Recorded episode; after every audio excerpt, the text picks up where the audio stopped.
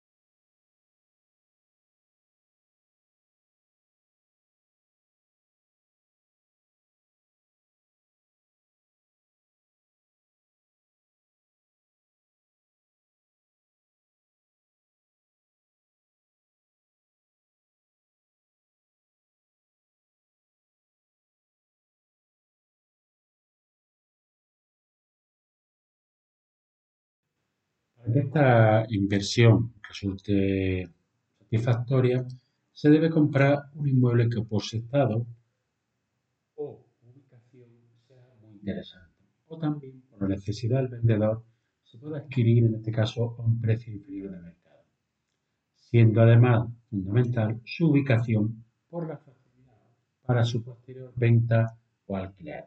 su buena localización es fundamental, esté cerca colegios, supermercados, tiendas, etcétera, que es lo que atraerá a más compradores. Comprar para reformar y vender o alquilar. Una de las formas de inversión que siempre ha existido en el ámbito inmobiliario es la, de comprar una vivienda antigua o un estado regular para proceder a su reforma y su posterior. Actualmente, en el entorno de situación económica geopolítica en que nos encontramos, este tipo de inversión es una de las que puede ser más rentable y con una mayor seguridad en el resultado Esta tendencia, que siempre ha existido en España, ahora se está haciendo un poco más conocida porque se utiliza mucho en Estados Unidos a través de diversos programas de televisión y, otras, y otra publicidad que se le ha dado y se le ha denominado de forma anglosajona, es decir, como flipping o house flipping.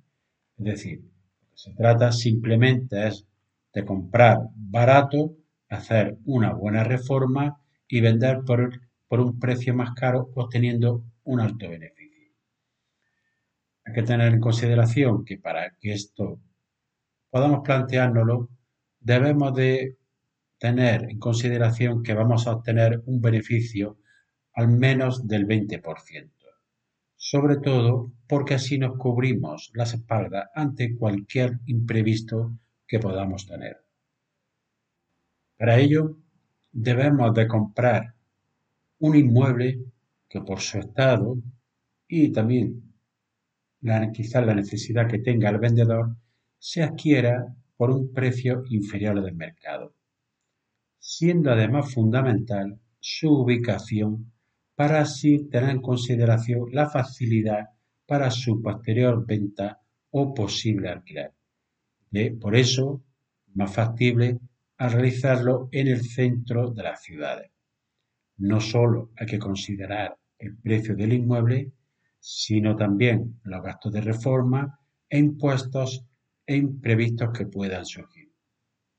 La reforma no debe de ser un mero lavado de cara, como en algunos pisos lo que se encontramos que simplemente cambian las ventanas, un suelo y poco más, sino que debe ser una reforma integral y teniendo en consideración el interiorismo para que el piso resulte atractivo.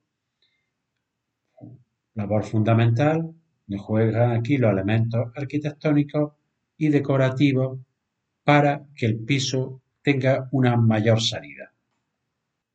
Como he comentado, la ubicación es fundamental, porque la gente que quiere comprar este tipo de pisos busca que estén cerca de colegios, supermercados, tiendas, elementos de ocio, lo que hará que atraiga a más compradores. Por otro lado, este tipo de operaciones, siempre, resultan más rentables en las ciudades y sobre todo en aquellas grandes ciudades donde hay una gran demanda de vivienda, como puede ser Madrid, Barcelona o en ciudades o zonas de tamaño medio, Málaga, Valencia, Sevilla. Pero también se está dando y siempre se ha dado en ciudades que tengan una gran demanda de alquiler, bien por ser ciudades estudiantiles o bien ciudades turísticas. Por último, no debemos descartar que puede ser una excelente inversión también en zonas rurales, ya que debido a la pandemia que hemos sufrido recientemente, este tipo de vivienda está más demandado y además existe la posibilidad de encontrar viviendas y terrenos a precios asequibles. El segundo de los apartados que voy a tratar hoy se refiere a la figura jurídica del precario. Hay ocasiones en las que el propietario de un inmueble decide dejárselo a otra persona para que lo ocupe y utilice. Es decir, un padre le deja un piso a un hijo, un hermano se lo deja a un hermano o se lo puede dejar a un amigo para que ocupe el piso. Y ello sin que haya un título que lo regule ni que medie renta o cualquier otra contraprestación, siendo la única causa para dejar este inmueble a otra persona la mera liberalidad del dueño. Esta figura jurídica es conocida como precario y no aparece regulada en la ley, sino que ha sido configurada por la doctrina y la jurisprudencia.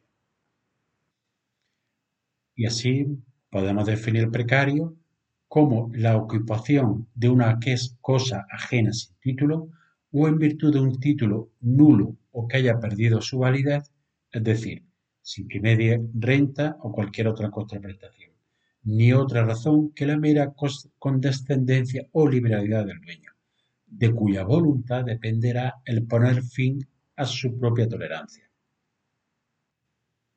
El hecho de que el ocupante tolerado satisfaga algunos de los gastos que conlleva la prestación de los servicios propios de la finca, de los que él resulta beneficiario como usuario de ella, no conlleva a que pueda equipararse estos pagos efectuados en el propio interés y exclusivo provecho a la renta que se fija en favor del arrendador que directamente la percibe como contraprestación a la privación del coste de la cosa, incumplimiento de las demás obligaciones que dimanan del negocio jurídico bilateral y meroso.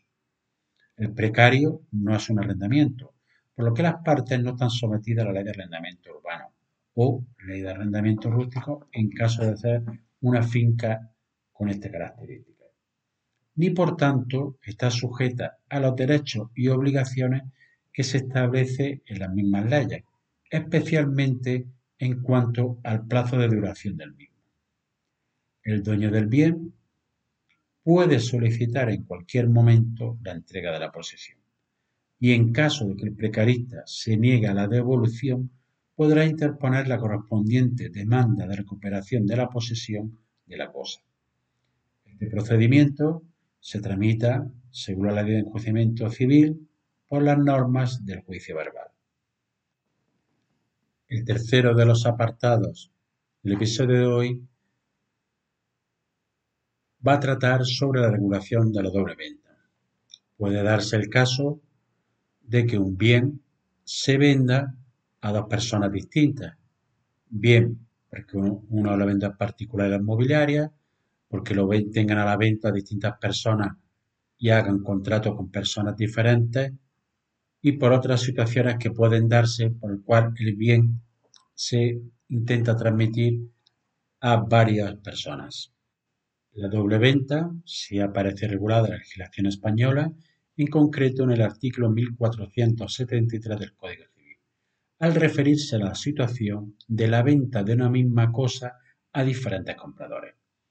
Este precepto diferencia dos supuestos muy claros, la venta de la cosa mueble y por otro la venta de una cosa inmueble.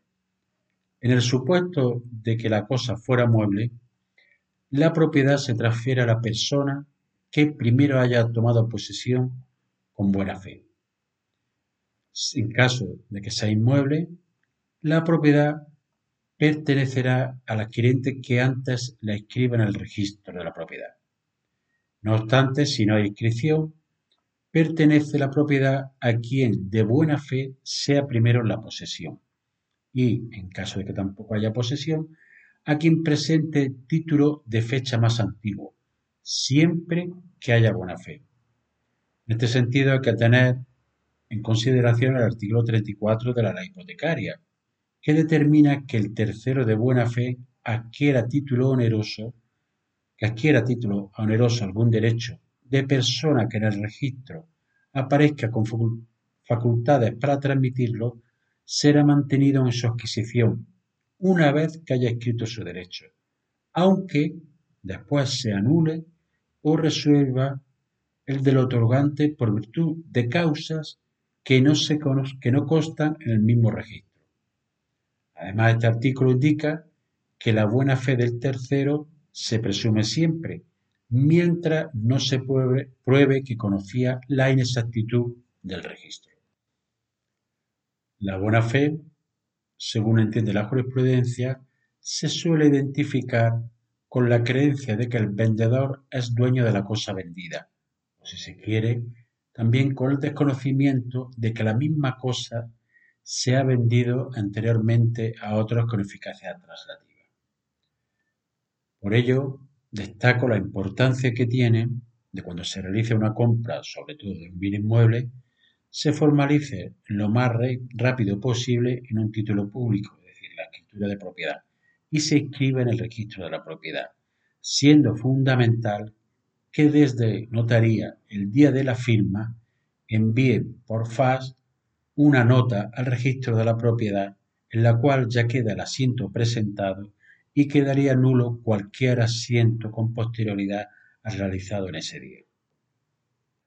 Aspecto importante también es que cualquier comprador que se hubiera visto en una situación de esta podrá utilizar las acciones que legalmente correspondan contra el vendedor en base al artículo 1124 del Código Civil, que le permitirá restituir eh, la, la obligación realizada y pedir la indemnización de daño y perjuicio o el cumplimiento de la misma en caso que sea posible. Así, llegamos al final del episodio de hoy. Espero que te haya sido de utilidad para ampliar tu conocimiento en el ámbito inmobiliario.